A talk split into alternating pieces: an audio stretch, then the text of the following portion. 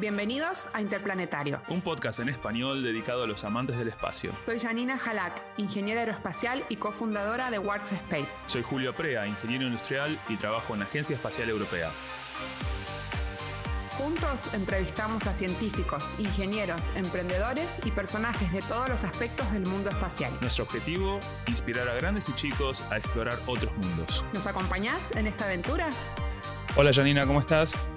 Hola Julio, ¿qué tal? ¿Cómo va? Bien, bien, acá estamos ya en el cuarto episodio de Interplanetario y hoy tenemos una invitada de lujo. Hoy tenemos a Joana Pardo. Hola Joana. Hola Julio, hola Janina, ¿cómo están? Hola. ¿Qué tal, Joana? Muchas gracias por participar hoy. ¿Cómo estás? Muy bien, gracias. Joana es una amiga que conocí mientras ella hacía una pasantía en la Agencia Espacial Europea y hoy está ni más ni menos que en una de las empresas startups, ¿cómo, cómo, se, cómo se dice en español? Startup. Empresa de emprendimiento. Empresas de emprendimiento líderes en Europa en el tema de los microcohetes, en ISAR Aerospace. ¿no? En Alemania. En Alemania, en Alemania. En Alemania. Un lujo, la verdad. Eh, Johanna, es, Johanna es ingeniera aeroespacial. También hiciste la ISU, ¿no? ¿En, ¿en qué También hice la, el SSP de la International Space University en el año 2015 en Ohio en Estados Unidos. ¿Qué te pareció la experiencia en la, en la, en la Universidad Espacial Internacional? Muy interesante, en especial por el aspecto interdisciplinario que tienen. Yo que tengo más un, um, un estudio técnico, eh, me dio a ver varios aspectos eh, de la industria y de, de, de, sí, del tema aeroespacial no técnicos. ¿Vos, Janina, en qué año lo habías hecho? En el 18. 2018. Ah, está bien. Hubo un par de años en el medio. Y yo que soy el viejito acá, yo lo hice en el 2004-2005, hice el máster. Uy. En Estrasburgo. Vamos a empezar por el principio, ¿no? Y queremos saber un poco más de vos. Vos sos colombiana y alemana, ¿no? Pero, ¿dónde naciste? Julio, yo nací en Bogotá, Colombia, y no solo nací en Colombia, sino que también crecí en Colombia. Mis primeros 18 años eh, los estuve en, en Bogotá, eh, donde estuve en el colegio y donde hice mi bachillerato, como decimos en Colombia. El bachillerato sería de que tenés, no sé, 12 a 18 años o algo así, ¿no? Exactamente. A los 18 eh, me fui de Colombia. A los 18 tomé un avión y me aventuré a ir a estudiar a Alemania. Tenía la ventaja o eh, la oportunidad de que en Colombia estuve en el colegio alemán, en el eh, colegio andino, y um, en el colegio tuve la oportunidad de hacer el bachillerato colombiano, pero también el bachillerato alemán, lo cual me dio la oportunidad de entrar directamente a una universidad en Alemania. ¿Cómo es que decidiste ir al colegio alemán? Supongo que sos, tu, parte de tu familia es alemana. Mi madre es de descendencia alemana, claro que ya en tercera generación en Colombia, y mi padre es eh, colombiano. Y bueno, con los 18 años te fuiste a Alemania a estudiar ingeniería. A los 18 años eh, me fui a estudiar ingeniería aeroespacial en la Universidad de Stuttgart, en el sur de Alemania. Eh, la Universidad de Stuttgart es eh, la universidad o una de las universidades eh, técnicas más importantes en Alemania y queda en una ciudad que es relativamente pequeña comparada con Bogotá, que tiene 10 millones de habitantes. Stuttgart solo tiene 500 mil, pero es una ciudad que tiene una industria, en especial la automotriz y mecánica, bastante grande. Para los que nos escuchan, Stuttgart tiene qué empresas de autos muy conocidas. Porsche, Daimler, Mercedes. Menos BMW que está en Múnich, todas las demás, supongo. Más o menos. Eh, Audi está en eh, Ingolstadt y creo que en el norte hay un par, pero, pero Stuttgart a nivel, sí, digamos que histórico, ha sido uno de los puntos de desarrollo de, de la industria automotriz. Sí, para, yo digo, para los ingenieros que nos escuchan, que, que, no estén tan metidos en lo espacial, pero estén en lo mecánico, es casi la meca. En mi universidad en Argentina tenían convenios también con la Universidad de Stuttgart y iba mucha gente a hacer seis meses de, de prácticas y volvían. ¿Por qué ingeniería aeroespacial?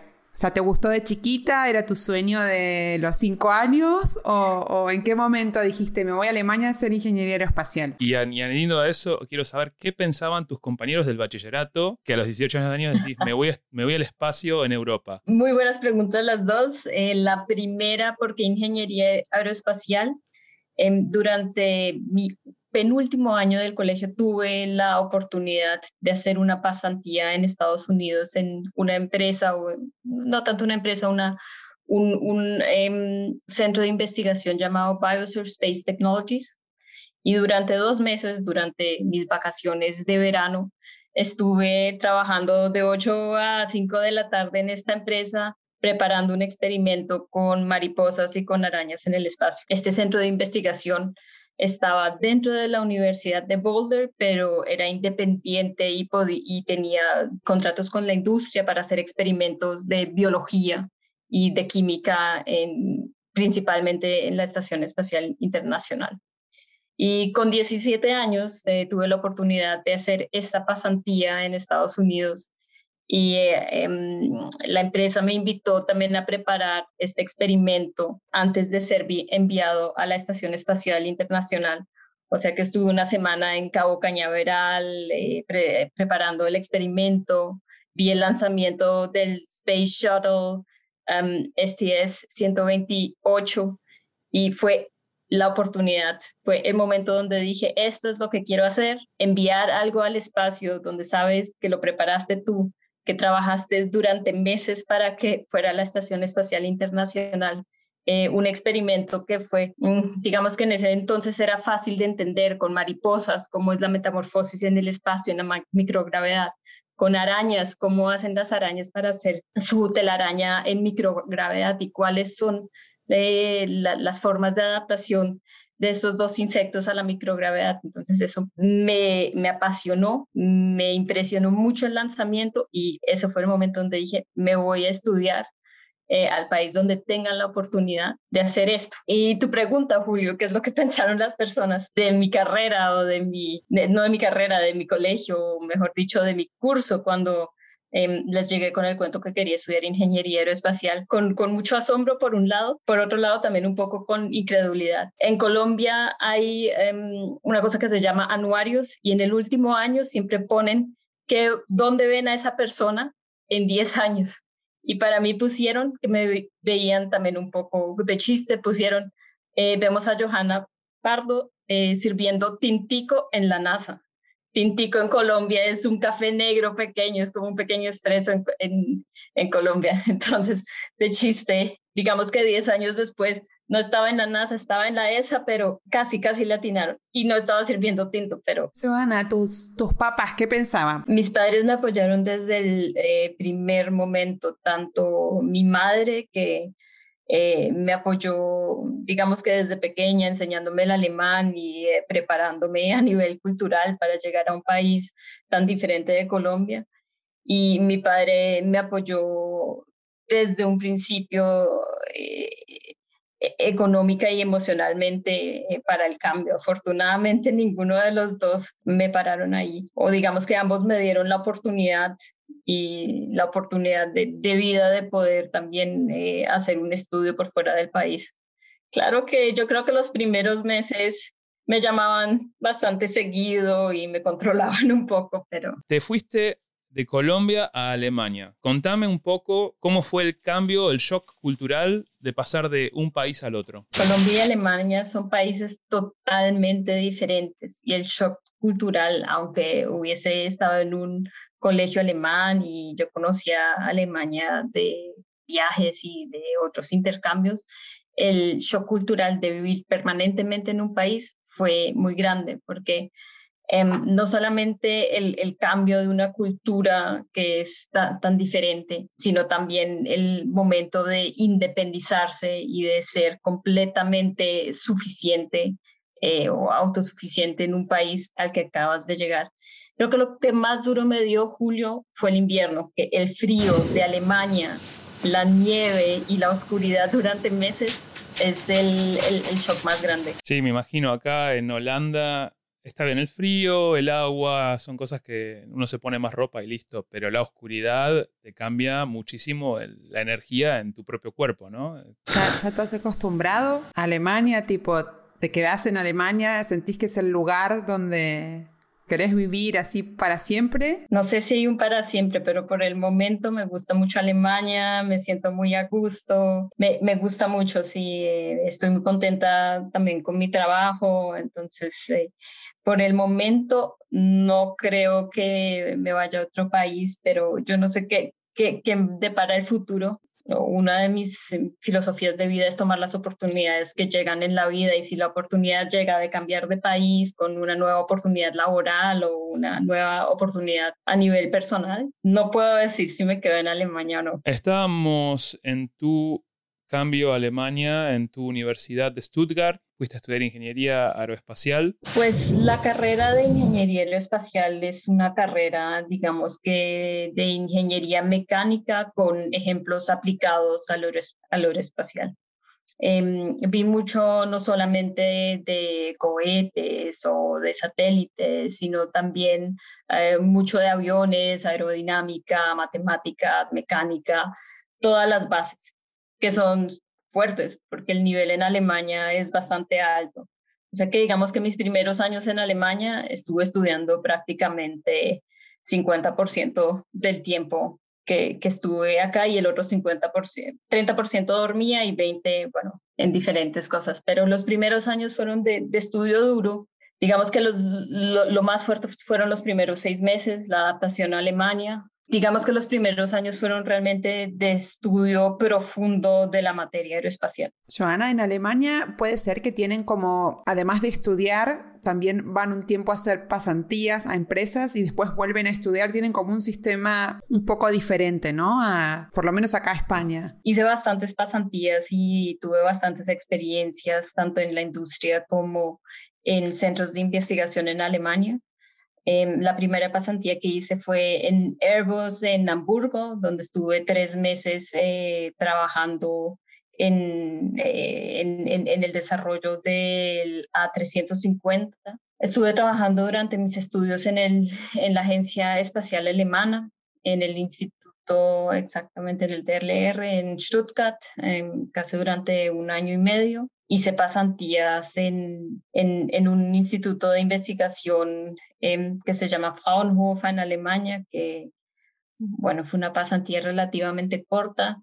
Y creo que una de las experiencias que también me introdujo a la Agencia Espacial Europea fue mi tesis de maestría, que la hice en el Centro em, de Astronautas en Colonia donde entrenan los astronautas y donde tienes la oportunidad de ver día a día a personas que han estado en el espacio o que van a ir al espacio o que están entrenando fuerte para ir al espacio, em, donde estuve trabajando en un proyecto em, de eh, sistemas de soporte de vida, vida bioregenerativos, lo que quiere decir que son sistemas de soporte de vida que no están basados en química, sino que tienes un componente vivo.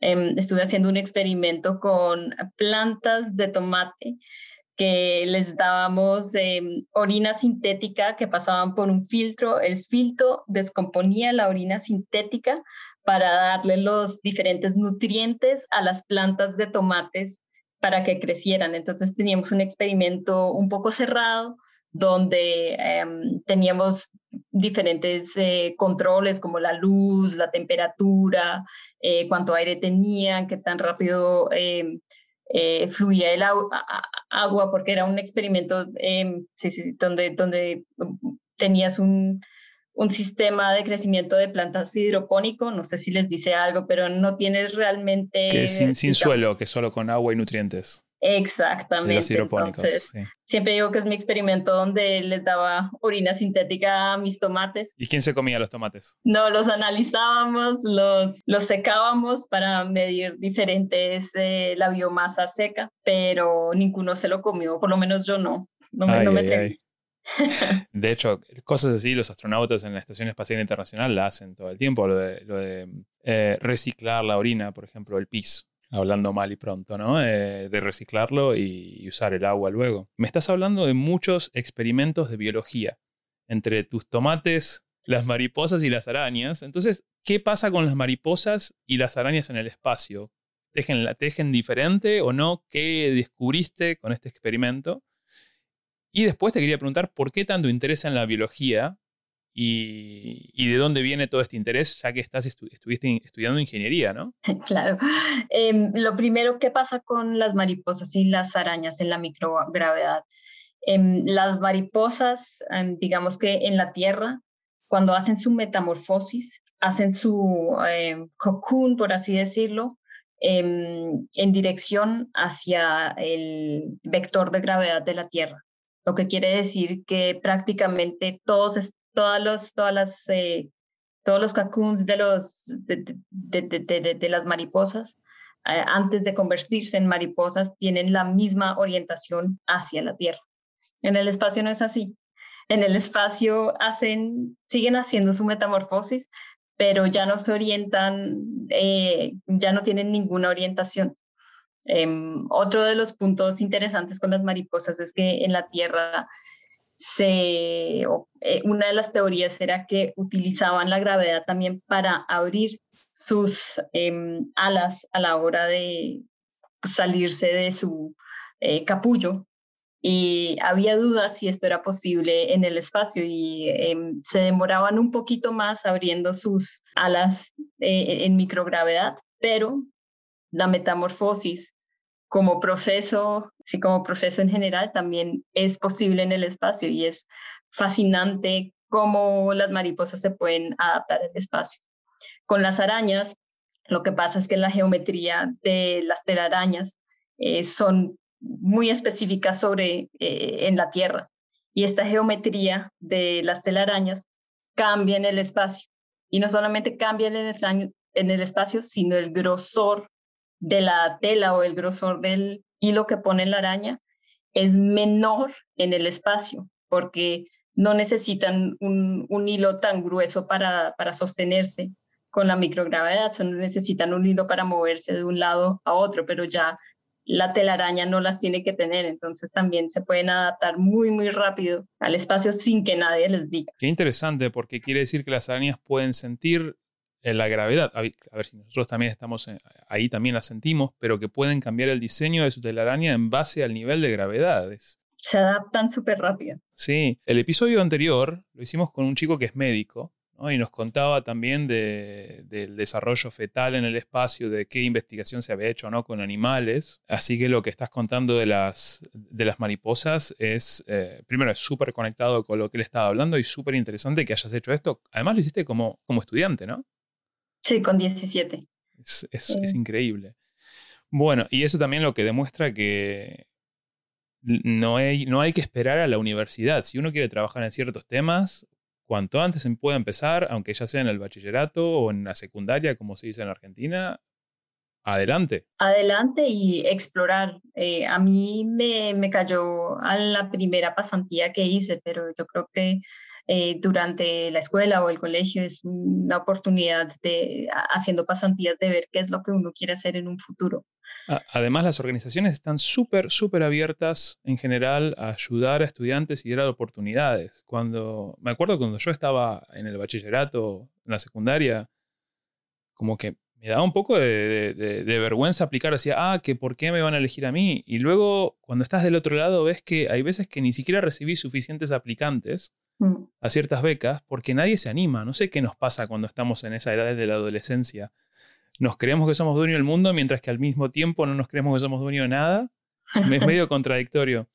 Hay que incentivar un poquito más, ¿no? Inspirar un poquito más. Johanna es, es un claro ejemplo que, que, se puede, que siendo, siendo mujer de Sudamérica, irse a Alemania, irse a Estados Unidos, todo lo, todo lo que, y todo lo que nos vas a seguir contando que estás haciendo, eso es súper inspirador, ¿no? Una niñita de 12 años que tiene por ahí ese sueño dice, bueno, wow, ella lo hizo, yo también lo puedo hacer. Incluso me acuerdo que cuando yo estaba en la secundaria también, eh, uno le podía en, ese, en esos años, uno le podía escribir a la NASA y la NASA te, enviaba muchos eh, elementos de educación, pósters, fotos, pero también libros. Estamos, nos quedamos muchísimo en la universidad Me, comentaste que estuviste trabajando en el, en, la, en el, Centro Aeroespacial Alemán, en el DLR, como, como se dice en alemán, en Stuttgart.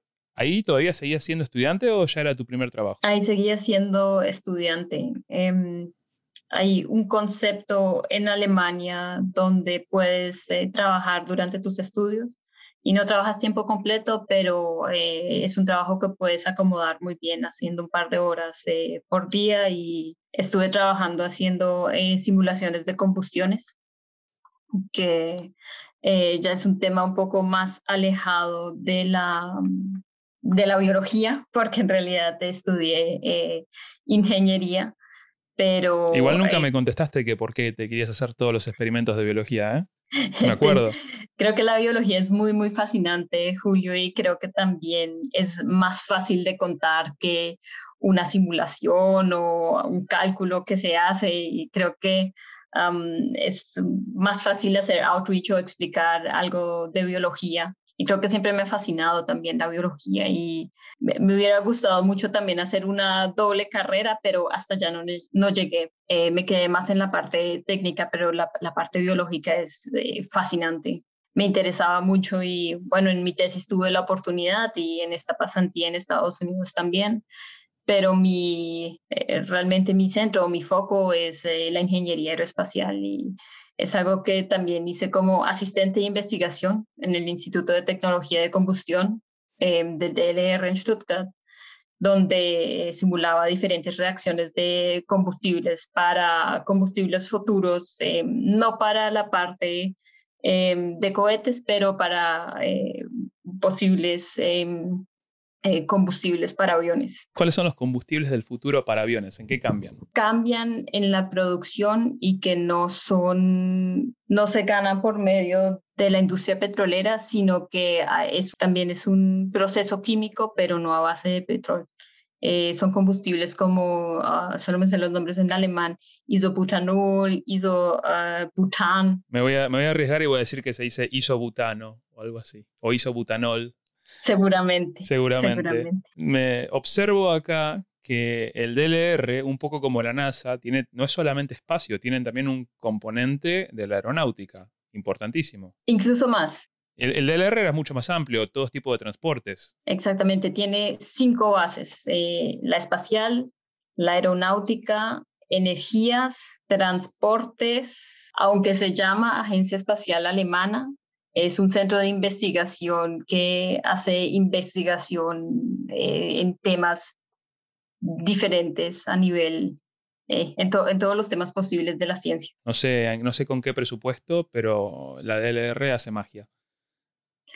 Eh, Alemania, un país, país líder en el tema aeroespacial a nivel mundial, sobre todo en lo que son los vuelos humanos, con astronautas, ¿no? En, Europa lideran en ese tema.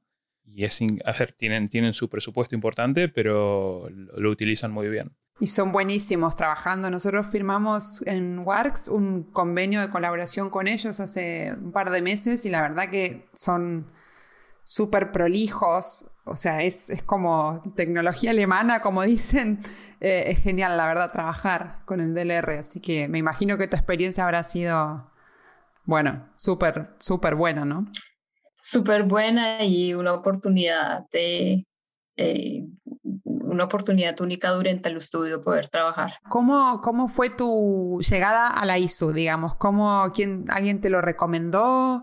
¿El programa, el SSP, el, Space, el programa de estudios espaciales? ¿Por motivación propia? ¿Lo encontraste, no sé, buscando en internet? ¿Cómo, cómo fue eso? Y bueno, ¿y tu experiencia? Eh, la ISO la conocí porque un amigo, eh, Benjamin Kretzen, eh, que hizo el SSP el año 2000 creo que 14 en Toronto. Em, lo hizo y nos encontramos en una conferencia y me contó de su experiencia durante eh, nueve semanas eh, eh, de estar en una comunidad en donde realmente podías discutir 24/7 sobre el espacio y sobre diferentes aspectos del espacio, más la oportunidad de tener acceso a un network de personas que no vas a conocer nunca por, eh, por, otros, por otras vías o pues no eh, tantos en tan poco tiempo. gracias a Benjamin o a su recomendación también eh, apliqué a ISU y el primer año tuve la oportunidad de ir a Ohio, que también una oportunidad muy, muy chévere porque, claro, Ohio es uno de los estados en Estados Unidos donde Em, han habido más astronautas. Em, el chiste en Ohio es que tienen tantos astronautas porque todos se quieren ir muy, muy lejos de Ohio, em, pero también tiene dos centros de la NASA. tiene, tiene dos centros de la NASA que también tenía mucho, mucho interés en conocer, uno en Cleveland y otro en, se me escapa el nombre, pero tiene también un legado histórico eh, aeroespacial muy grande. Entonces era la oportunidad de hacer el, de, de hacer el eh, Space Studies Program de la ISU, pero también de hacerlo en Estados Unidos. Entonces em, tomé esa oportunidad y, y, me encantó. Em, es un curso intensivo durante ocho semanas donde eh, no haces otra cosa que respirar, comer y tomar espacio.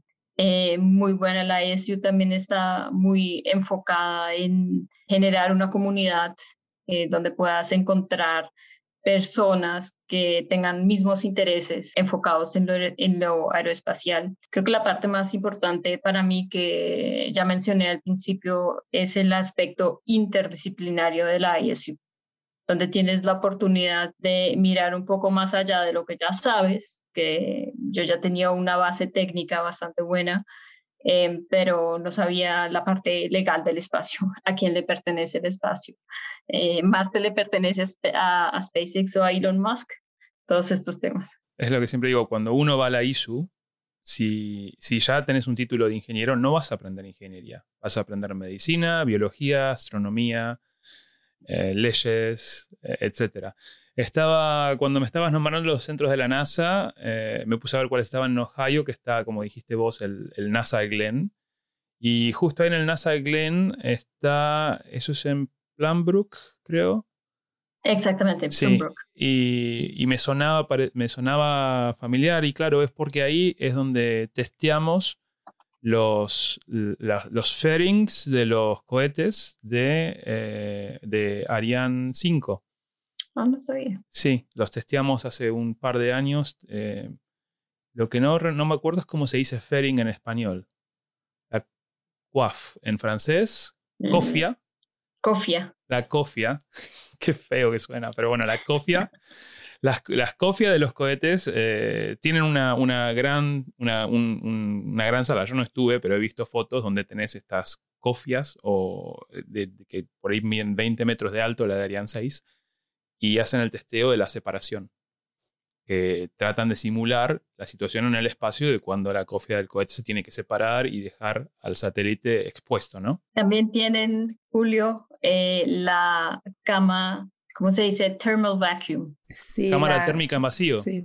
Exacto. Sí, termovacío. Donde uno, cuando estás en el espacio, claro, porque uno de los temas del espacio es que los aspectos térmicos, o sea, cómo, somos tres ingenieros acá, cómo se transfiere el calor por convección, por radiación y emisión. Entonces, cuando estás en el espacio, la convección, por ejemplo, se, genera por el movimiento del aire, ¿no? Entonces, cuando tienes un satélite y estás en el vacío y no hay aire, no hay convección.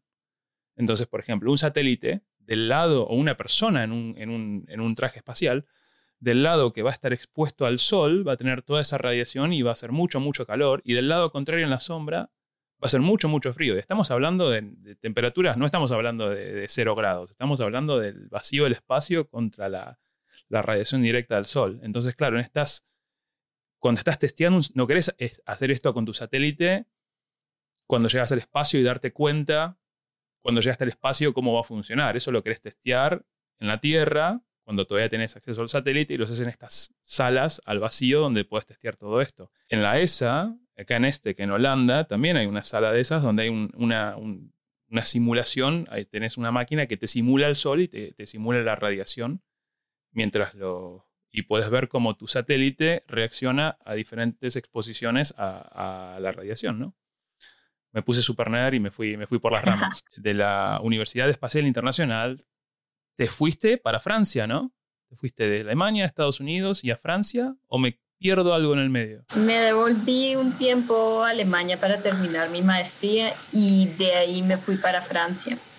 Y fue ahí donde cambié un poco, eh, digamos que el, la dirección hacia los cohetes. Claro, durante mis estudios ya había visto todas las bases de los cohetes, pero fue más la oportunidad de hacer un eh, trainee en la Agencia Espacial Europea que me, llegó, me llevó a los cohetes y me llevó, me llevó a París, a Francia, donde también otra vez una oportunidad que se me eh, cruzó en el camino un programa del DLR y de la ESA en conjunto para enviar em, a personas que salen directamente de la universidad hacia la ESA y que tengan la oportunidad de trabajar para la ESA en los años eh, jóvenes, porque eh, en la ESA normalmente llegas cuando ya tienes varios años de experiencia y donde ya tienes digamos que una vida profesional bastante larga y tienes mucho conocimiento.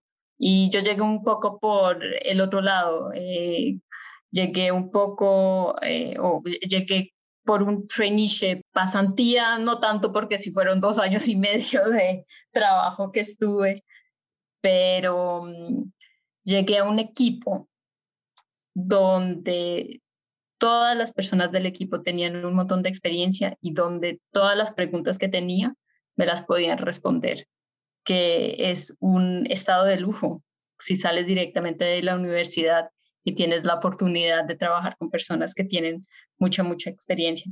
Y te tocó un proyecto, un proyecto fácil y chiquitito, ¿no? en la ESA estuve trabajando en el Ariane 6, un proyecto del eh, próximo, próximo lanzador europeo em, que va a sustituir el Ariane 5, eh, un cohete que se va a lanzar en el 2022 y que va a llevar hasta 10 eh, toneladas a una órbita mm, geosíncrona no sé cómo se dice en español. le digo, yo le digo geosincrónica. Básicamente es la órbita, es la órbita donde los cohetes dejan a los satélites, por ejemplo, de telecomunicaciones, o los que van a la órbita geoestacionaria, y eh, luego esos satélites circularizan la órbita para quedarse en órbita geoestacionaria. No sé si alguno, alguno quiere explicar lo que es la órbita geoestacionaria. La, una órbita geoestacionaria es una órbita a una altura de 35.786 kilómetros eh, de distancia de la superficie de la Tierra. tierra y es una órbita en la que si pones el satélite y el satélite mira la Tierra, el satélite todo el tiempo está viendo el mismo sitio en la Tierra. Entonces es eh, una órbita, digamos que muy popular para satélites de telecomunicación. Exactamente. De hecho, fueron esos satélites los que nos ayudan, este tipo de satélites son los que por muchas décadas nos ayudaron a hablar con el otro lado del mundo. ¿no? Totalmente. Que eso antes, hace décadas, eso era impensable. Otro uso de la, geoestacionaria también eh, son los satélites de clima, ¿no? De los que miden, los que ven, hay algunos satélites que están ahí en esa órbita que toman cada rato una foto de todo el planeta Tierra. Pero bueno, ¿qué hiciste para el Ariane 6? El Ariane 6 es un proyecto a nivel europeo donde diferentes países y industrias de diferentes países están involucradas y hacen diferentes partes del Ariane 6. Em, la ESA y la responsabilidad de la ESA en el proyecto es, eh, primero, el manejo del proyecto a nivel europeo y segundo, el nivel técnico, es em, mirar que las interfaces entre el cohete que lo desarrollarían Group y el sitio de lanzamiento que lo desarrolla la CNES, la Agencia Espacial Francesa, que esas interfaces concuerden. Entonces, esa es un poco lo que hacíamos en nuestro eh, en nuestro equipo. Y te fuiste con los chicos cool del espacio, te fuiste al New Space. Le gusta Alemania ella, por eso se volvió a Alemania, dijo. Todo bien con París, muy lindo los macarons, pero vamos a volver a Alemania. Eh, estoy trabajando en este momento en una empresa o en un startup que se llama ISA Aerospace, eh, que fue fundado por tres eh, estudiantes de la Universidad Técnica de München en el 2018, o sea, hace tres años. Y mm, es una empresa que es eh, muy joven y muy dinámica y una empresa que está desarrollando un microlanzador completamente financiado por capital privado. Somos una de las empresas que em, queremos tomar un poco la iniciativa de SpaceX y ser el SpaceX europeo. Eso me encanta porque yo, mi empresa WART puede ser tranquilamente cliente de ISAR, así que contanos un poco más cuántos son, cuál es tu trabajo, tu día a día, qué es lo que haces. Cuando empecé en ISA Aerospace, Janina, éramos 35 personas y en este momento hemos crecido ya a una pequeña empresa de 140 personas. Em, empecé como Mission y Launch Vehicle Integration Engineer, o sea, un poco la persona que estaba a cargo de la consistencia del, eh, del cohete en, eh, en, una totalidad. En este momento y desde enero soy eh, Project Manager de Launch Vehicle Verification em, y mi tarea principal es em, la comunicación con las bases de lanzamiento de las que vamos a lanzar y em, la parte técnica y la verificación técnica de que el cohete que estamos desarrollando en este momento pueda ser lanzado desde las bases donde estamos planeando eh, lanzar. ISAR es una empresa súper chévere. Es una empresa donde tú llegas, tienes una idea y la puedes eh, implementar y la puedes hacer si es una buena idea. Si es una mala idea, no es tan grave porque nuestra filosofía es también si, si, eh, si, si haces un error, em, hazlo rápido para poder aprender y moverte más rápido. El cohete de ISAR se llama Spectrum, ¿no? Exactamente, Spectrum. Es un cohete que ustedes quieren lanzar una tonelada de carga útil al espacio a una órbita baja. A una órbita terrestre baja o 700 kilogramos a una órbita eh, sincrónica al Sol. no sé si nos vamos a poner a explicar todas las órbitas hoy, pero lo interesante de la órbita sincrónica en el Sol es que ese satélite visita el mismo punto en la Tierra todos los días a la misma hora, ¿no? Exactamente, o sea que tiene la misma iluminación. Y, eh, y para los satélites de, que sacan fotos o de observación de la Tierra, al saber que está siempre a la misma hora con la misma iluminación, todos los demás puedes ver que los cambios que son no son debido a, ¿no? Son debidos a otros factores. Exactamente.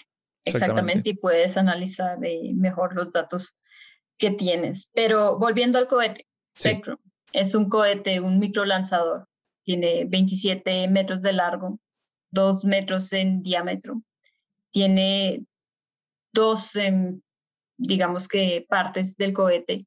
Eh, la parte baja, que tiene nueve, motores, y la parte alta, que tiene un motor que está adaptado para, em, para las condiciones del espacio. Para un poco, para un poco de, comparación entre lo que trabajabas antes en el Ariane 6 y el Spectrum, el Ariane 6 a esa misma órbita puede lanzar 20 toneladas, 20 veces más que el Spectrum que el de una tonelada. Entonces la pregunta es, ¿por qué los microlanzadores cuando existen todos estos cohetes más grandes, ¿no? Los cohetes más grandes tienen una capacidad eh, mayor, definitivamente, pero no son tan flexibles. Y es ahí donde vienen los microlanzadores a complementar estos eh, cohetes grandes. Con un microlanzador no tienes que esperar a que haya 10.000 pues, no 10.000, pero digamos que 20 otros em, eh, satélites que quieran ir a la misma órbita y que estén listos al mismo tiempo en el desarrollo para ser lanzados. O sea que le das una flexibilidad a los satélites o a Janina si quiere salir con nosotros de definir en qué momento quiere salir, eh, a qué órbita quiere ir y em, Un, costo más bajo también, ¿no? Porque, bueno, es más barato lanzar con lanzadores más pequeños. El costo total, sí, supongo que el costo por kilo, no tanto. A mí me gusta comparar los micro lanzadores un poco, es como que lanzar con un cohete grande y como decías, con muchas otras cargas útiles todos al mismo tiempo, es como tomarse el tren. Y tomarse el, eh, tomarse el Spectrum es como tomarse un taxi, ¿no? Entonces, estás dispuesto, tenés, eh, le puedes decir exactamente a dónde quieres ir y cuándo, ¿no? Exactamente. Esa es la gran ventaja de los microlanzadores. Yo tengo, yo tengo dos preguntas. Ah, una, no sé si se puede decir, es cuándo va a ser el Maiden Flight, o sea, el vuelo inaugural del Spectrum. Y la otra, ¿cómo fue pasar de ser 35 empleados a ser 140? O sea, ese proceso se dio, digamos, ¿Fue suave o fue mucho trabajo, digamos, ¿no? Porque al final lo que uno... Las empresas, sobre todo las startups, ahí lo que vale mucho es el, capital humano, ¿no? los integrantes del equipo. Y bueno, las personas, este, se, bueno, tendrán se llevarán mejor, peor, pero bueno, ¿no? De pasar en, tres años de 35 a 140 que decías, ¿cómo fue eso? Eh, tu primera pregunta vamos a lanzar eh, en el 2022, está planeado a principios del 2022. Em, el cambio en la empresa y el crecimiento que hemos tenido y em, la adaptación de 35 a 140 personas ha sido enorme. Y ahí el trabajo, eh, uno de los trabajos más grandes es em, la organización y la reorganización de la empresa cada vez que va creciendo. Eh, afortunadamente tenemos um, un buen liderazgo en la empresa, tenemos em, un capital humano joven con personas que vienen con mucha, mucha motivación de la universidad, eh, que está complementado con un par de personas que vienen con mucha experiencia de la industria. Entonces, eh, estamos, estamos realmente con un equipo motivado, un equipo que quiere cambiar la industria aeroespacial y un equipo con una empresa que está financiada completamente hasta ese primer lanzamiento en el 2022. O sea que ya no estamos buscando financiamiento, ya no estamos buscando Pueden trabajar tranquilos, digamos. Exactamente, exactamente. entonces me, guardo, yo justo estaba sacando la billetera que quería invertir, pero, pero la guardo si un par de millones, Julio, bienvenido. Ahora sí. bueno, sería privado también. Em, estaba viendo hoy, por casualidad, estaba buscándolo al, al, jefe, al CEO de tu empresa, Daniel Messler, ¿no? Y cuando vi la foto, me sorprendió lo joven que parece. Pero claro, me dijiste que era salido de la universidad, más tres años de la empresa, debe andar en los veintipico, ¿no? Exactamente, no solo parece joven, sino que también lo es. Mi jefe es menor que yo y tiene 28 años. Entonces estaba pensando que la empresa, ¿cuál es, ¿tenés el promedio de, la, de edad de la, de la gente que trabaja en la empresa más o menos? No lo tengo en la cabeza, pero te diría que más o menos 29 años. ¿Sabes que ese fue el promedio de edad de la gente trabajando en Apolo? Sí exactamente. Es, es ahí donde hay que ir, la juventud. O sea, estuviste entonces desde el 2018, ¿no? Fuiste de, la primera camada, digamos, de ISAR, ¿no? Por decirlo así. Ah, no. Eh, yo, yo, entré el año pasado, en el 2020. Pero digamos que el gran crecimiento fue el año pasado. Cuando recibieron la mayor inversión eh, privada, digamos. 75, 75 millones de euros, si me acuerdo las noticias. Exactamente. ¿Desde, ¿Desde dónde van a lanzar? Todavía no hemos anunciado de dónde vamos a hacer el primer lanzamiento, pero el primer lanzamiento va a ser definitivamente desde Europa. Em, lo que significa que solo podemos hacer lanzamientos em, que vayan a una órbita síncrona al Sol, pero en paralelo estamos trabajando con la Agencia Espacial eh, Francesa, la CNES, y hemos firmado un, em, un MOU para también lanzar a Spectrum desde la Guyana francesa, desde Sudamérica. Qué guay. Desde Sudamérica, desde donde también vamos a lanzar el Ariane 6 y donde lanza Vega y el Ariane 5 y... Todos los cohetes europeos. Oh, exacto. Sí, sí. Eh, hay, Se están desarrollando otras bases de lanzamiento en, lo que se llama, digamos, Europa continental, ¿no? Pero la, Guyana francesa, este lugar que todavía es parte de Francia, pero que está en Sudamérica, es ideal porque está muy, muy cerca del Ecuador. Entonces, cuanto más cerca estás del Ecuador, el mismo cohete tiene más capacidad o, más puede, lanzar más masa al espacio.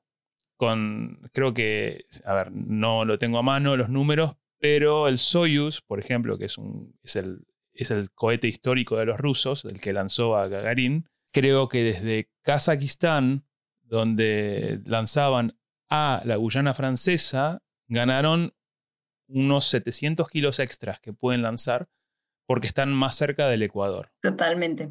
Es súper, súper conveniente. Además estás ahí y tenés todo el mar abierto, entonces puedes lanzar para cualquier dirección, no para Brasil, pero puedes lanzar casi en cualquier dirección y eh, tenés mar abierto, que es muy importante también cuando lanzas cohetes de que si tenés un fallo en el cohete no caigas en el país vecino, ¿no? que es uno de los problemas. Si lanzas de Kazajistán, te puede caer el cohete en Uzbekistán y tenés un problemita diplomático. Yo tengo una, pregunta. Mencionabas que la mm, eh, mentalidad, digamos, de ISAR es muy a lo SpaceX y que quiere convertirse en el SpaceX europeo, digamos. En nuestra empresa es igual. La pregunta es, eh, ¿van a ser competitivos también en, en precio para, digamos, como lo es SpaceX? Para poder sobrevivir en la industria que viene en los próximos años, en, la industria espacial, tienes que ser competitivo con los precios. Eh, en especial si estás en la parte comercial y en especial el ámbito que hay en este momento en Europa, porque no somos los únicos que estamos desarrollando y los que van a ser los más exitosos son los que tengan un concepto que sea, que, que sea creíble, digámoslo así, pero que también tengan un precio bajo un precio que sea sostenible ¿no? en el tiempo, que no sea solo el made in flight es, es barato y el resto hay cargo. Exactamente, y que no sea subvencionado por ningún tipo de estados eh, o ningún tipo de, de, soporte estatal en la explotación, que también es uno de, los, de las direcciones eh, que, que, que hay que ir en la parte espacial y en el desarrollo de un un ambiente em, industrial em, espacial. Em, en, general somos una empresa que tiene la mentalidad, yo digo siempre a la SpaceX porque eh, la receta de SpaceX eh, es muy fácil, es eh, tratar de desarrollar rápido, eh, producir la mayoría de partes que puedas eh, en tu propia empresa bajo un techo, hacer lo más pronto posible que puedas los experimentos o los test, en especial si estás desarrollando un motor, no tanto quedarte en la parte del diseño o en la parte em, del análisis, sino tratar de llegar lo más rápido posible a un, a, un test de, tu subsistema o de tu sistema integrado. Y también algo Lo que, decías que si vas a fallar, que falle rápido, ¿no? Claro, que falles rápido y que aprendas, porque si no aprendes, pues tampoco, pero... No, no, no, no, claro, el tema es, uno, uno falla y, es para aprender y mejorar el sistema. Si lo ves a lo que están haciendo en SpaceX, ¿cuántos, no sé cuántos Starships han, han estallado hasta ahora, no? Creo que van por el 12. Pasaste del mundo de la agencia espacial al mundo de una startup. Deben ser bastante diferentes, ¿no? ¿Qué te llevas de, las dos experiencias? De la ESA, de la Agencia Espacial Europea, me llevo que el conocimiento que hay en la agencia y que hay a nivel europeo es muy, muy valioso y muy, muy bueno, en especial lo que se ha aprendido durante los últimos años. En comparación con ISA Aerospace y con un startup, em, hay dos características que son diferentes. Uno, la burocracia, que es mínima y en especial no es necesaria, debido a que no somos un proyecto que está influenciado por la política. Y lo segundo es que el proyecto o, tiene un, un riesgo o digamos que tiene una puede tomar un riesgo más alto porque no tenemos un capital que viene eh, de, la, de, los, impuestos. países, de los impuestos exactamente, sino que estamos financiados por em, capital de riesgo y se llama así, y el capital lo puedes realmente utilizar tomando riesgos y tomando también riesgos a nivel técnico y creo que eso es una gran diferencia y una una gran ventaja de ISA Aerospace en, comparación con la Agencia Espacial Europea o con el trabajo que hacía en la Agencia Espacial Europea. En esa hacíamos muchos documentos, eh, escribíamos muchos reportes. En ISA Aerospace también documentamos y también hacemos reportes, pero a un mínimo. Lo necesario que tengas que hacer para dar la información a una persona nueva que llega o la persona que eh, va a continuar el trabajo. ¿Metes, ¿Metes mano en el cohete? Meto mano en el cohete. Eh, de vez en cuando meto mano en el cohete, eh, Julio. Esa también es una de las partes chéveres que nuestra producción o nuestro sitio de producción está a cinco minutos en bicicleta de mi oficina y si un día ya no quiero ver mi computador, voy a, o quiero ver cómo funciona algo en realidad, tomo la bicicleta, voy a la al sitio de producción y puedo meterle mano al cohete. ese es el sueño, de, debe ser el sueño de no sé cuántos estudiantes de ingeniería estos días, ¿no? Total. Johanna, bueno, la, Agencia Espacial Europea, ya seguimos hablando de ella, eh, acaba de abrir su selección de astronautas. ¿Vas a aplicar? ¿Te gustaría ser astronauta? Voy a aplicar. No sé qué tan lejos llegue, pero voy a aplicar porque creo que es una oportunidad también única en la vida de poder eh, ir al espacio. Pero yo creo que van a haber muchas, muchas personas que van a aplicar. Janina, Julio, ¿ustedes van a aplicar? Eh, a ver, yo no, pero me, surge como una contradicción conmigo misma porque mi sueño toda la vida fue ser astronauta. No podía porque obviamente siendo argentina no, no sé, en Argentina no, no tenemos así ese programa de astronautas. Ahora que tengo la nacionalidad española, el otro día hablaba con mi marido y me dice, puedes aplicar, ¿sabes? Porque sos española. pero, pero no, creo que no. ¿Y vos, Julio? El límite de edad es a los... Eh, es de 50 años. Entre que apliques, más 10 años, que hasta que hueles, no sé, me, tendría que, yo tendría que haber aplicado en la versión anterior, hace 10 años, cuando lo eligieron Alexander Gers y, toda esta gente, a Samantha, Cristoforetti.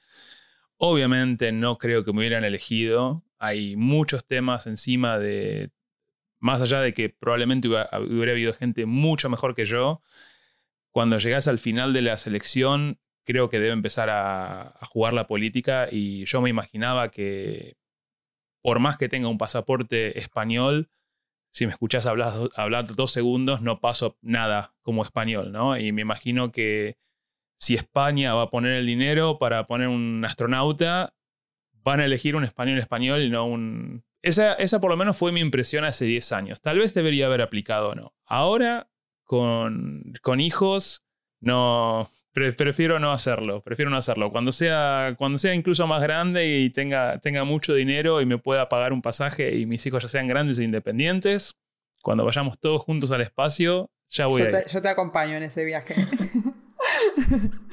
Joana, muchísimas gracias por tu tiempo hoy.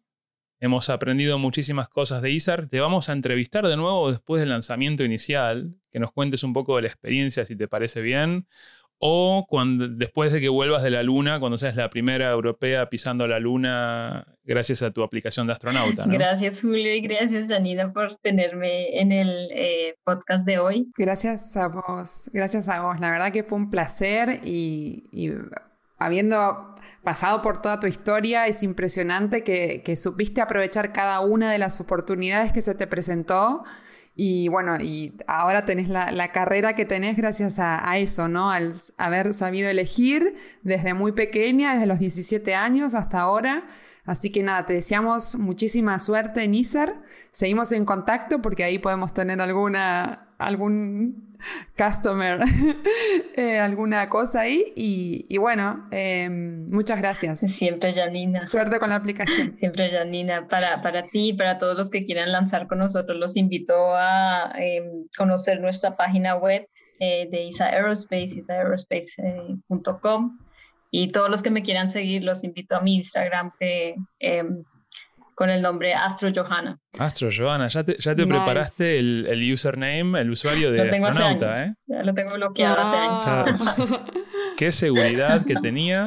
Muy bien, ya te voy a Eh, seguir. Bueno, eh, Janina, eh, para los que nos quieran, para los que nos escuchan y quieran contactar al podcast, ¿a dónde Sí, tienen que ir? pueden escribir a podcastinterplanetario.gmail.com y si no, en las redes somos Pod Interplaneta en Twitter y Podcast Interplanetario en Instagram. Y si quieren venir al sitio web interplanetario.org, ahí van a tener todos los links a todos los lugares. En Twitter soy arroba aprea y vos, Soy Janina, arroba Space Little Girl en Instagram y en Twitter. muchas gracias a ustedes dos por haber participado en el podcast de hoy. Como les dije, aprendí muchísimas cosas nuevas y bueno, nos encontramos en la próxima. Chao, chao.